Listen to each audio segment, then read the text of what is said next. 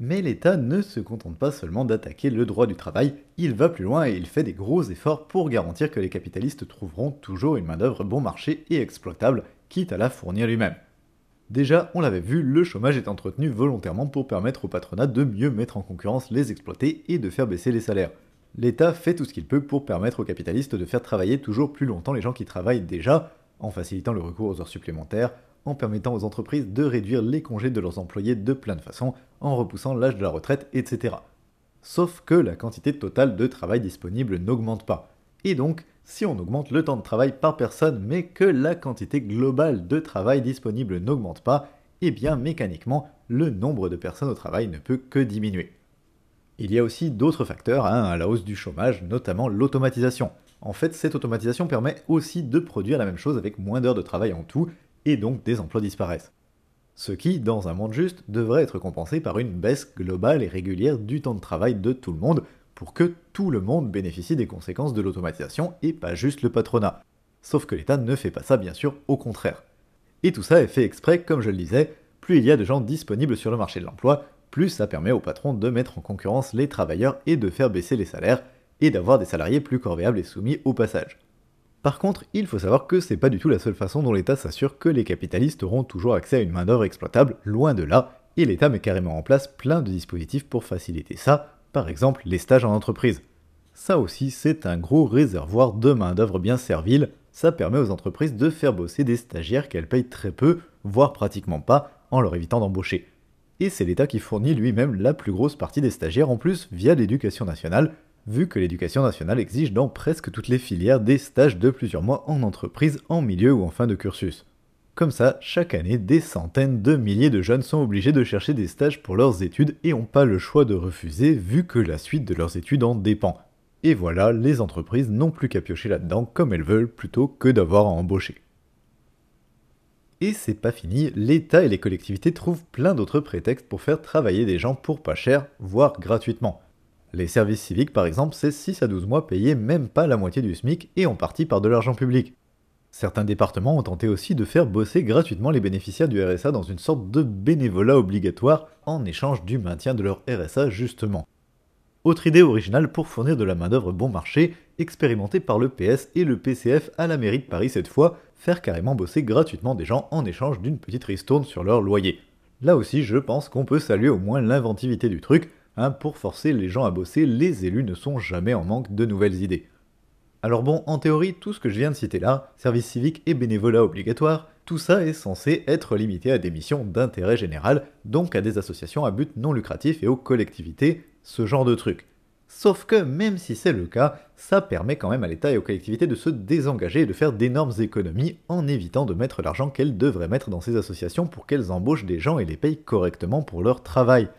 Et puis surtout, ça permet aussi au passage de réduire le nombre total de vrais emplois, c'est-à-dire des emplois payés correctement qui sont disponibles sur le marché de l'emploi, et donc de faire que le marché de l'emploi continue de rester le plus possible défavorable aux demandeurs et donc favorable aux recruteurs.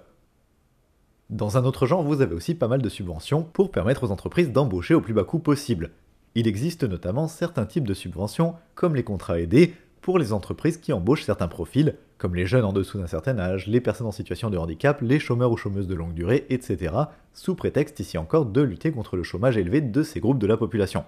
Sauf que ces subventions sont en fait largement inefficaces contre le chômage en général, puisqu'elles ne créent pas d'emplois, elles ne font que déplacer des emplois existants d'un groupe de la population à un autre. En fait, on sait que ces dispositifs créent surtout des gros effets d'aubaine pour les entreprises qui profitent juste de l'existence de ces subventions pour faire payer par l'argent public une partie du salaire d'employés qu'elles auraient de toute façon embauché. Donc ici encore, c'est tout bénef pour le patronat. Mais le summum absolu de la dégueulasserie à ce niveau-là, je pense, c'est l'exploitation des détenus de droit commun sous prétexte de réinsertion, et plus généralement tout le business immonde lié aux prisons. Il faut savoir que l'État français autorise des entreprises à faire bosser les détenus pour un salaire de misère, sans droit du travail, sans salaire minimum, enfin pour une rémunération minimum théorique de 1,60€ de l'heure, donc 6 fois moins que le SMIC. Le travail en prison a d'ailleurs été obligatoire en France, pays des droits de l'homme, jusqu'en 1987 quand même, et même s'il ne l'est plus officiellement depuis cette date, beaucoup de détenus pauvres n'ont en pratique pas le choix de refuser, vu le coût exorbitant de la vie en prison, dont je reparlerai juste après. C'est incroyablement dégueulasse parce que déjà c'est une double peine pour les pauvres, vu que c'est avant tout les détenus les plus pauvres qui sont obligés de bosser dans ces conditions. En fait, techniquement, c'est même une triple peine, hein, vu que la prétendue justice enferme beaucoup plus souvent les pauvres que les riches, mais je reparlerai de ça une autre fois. Ce qui nous intéresse aujourd'hui, c'est que tout ça sert à fournir aux entreprises une main-d'œuvre encore plus confiable qui a encore moins le choix de refuser les conditions de travail infâmes et les salaires misérables qu'on lui impose. C'est un peu comme une sorte de délocalisation sur place. Pour dire à quel point le travail en prison est répandu, malgré donc les salaires misérables et les conditions de travail, en France, en 2014, il y avait 68 420 personnes incarcérées, dont environ 20 000 travailleraient, donc presque un tiers, et le chiffre d'affaires total du travail en prison était estimé à 100 millions d'euros par an en 2010. Tout ça permet aussi à l'État de rentabiliser un peu le coût des prisons au passage, tant qu'à faire. Mais même ça, c'est qu'un avant-goût, et il faut savoir que c'est encore pire ailleurs, par exemple aux États-Unis, qui sont encore plus avancés que nous dans le domaine. Aux USA, donc, énormément de prisons sont carrément privatisées depuis longtemps, en fait gérées par des entreprises privées sous contrat avec l'État, avec des conditions contractuelles hallucinantes, au point que beaucoup d'États se sont même engagés contractuellement à maintenir un taux d'occupation élevé, quelle que soit l'évolution du taux de criminalité. Autrement dit, même si la criminalité baisse, l'État doit se débrouiller pour continuer de remplir les prisons et pour continuer d'enfermer toujours autant de monde, sinon il paye des pénalités aux gestionnaires privés de ces prisons. Je vous laisse une seconde pour digérer ça. Du coup, cette logique conduit à une politique carcérale toujours plus violente et l'industrie des prisons fait même du lobbying actif pour obtenir des lois toujours plus répressives. Par exemple, une partie des lois de répression de l'immigration ont été obtenues comme ça, à force de ce lobbying, notamment certaines lois qui obligent la police à enfermer toute personne qui ne peut pas prouver être entrée sur le territoire américain légalement, ou encore des lois qui obligent les juges à prononcer des peines très importantes en cas de récidive, y compris des fois de perpétuité, même pour des simples délits. Un exemple célèbre et monstrueux de ça, c'est l'histoire de Leandro Andrade, un mec qui a été condamné à 50 années de prison en Californie pour avoir volé pour 153 dollars de cassettes vidéo en 1995, juste parce qu'il était en situation de récidive. Le résultat de tout ça, de cette privatisation des prisons et de leur lobbying pour obtenir des lois toujours plus répressives, c'est que les USA sont aujourd'hui le pays au taux d'incarcération le plus élevé au monde, même devant des régimes autoritaires, avec 660 détenus pour 100 000 habitants.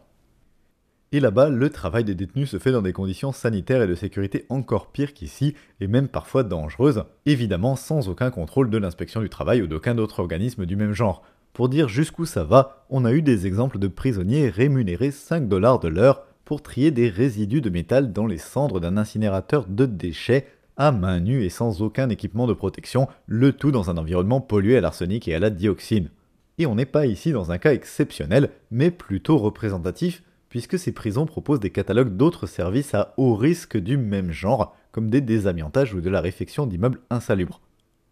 Alors en France, on n'en est pas encore là, mais il y a aussi une tendance à la privatisation des prisons qui progresse, et la prison est encore une occasion de distribuer du fric à des capitalistes, puisque par exemple jusqu'en 2012, la cantine en prison était gérée par des entreprises privées. Si vous ne connaissez pas la cantine, c'est tout ce que les détenus peuvent acheter, de la bouffe aux produits de première nécessité comme le papier hygiénique, vu que l'administration pénitentiaire ne fournit pas du tout assez de produits de première nécessité aux détenus pour une vie un tout petit peu décente. Pour vous donner une idée, dans certaines prisons, les détenus doivent acheter eux-mêmes leur sac poubelle s'ils veulent garder leur cellule un tout petit peu propre.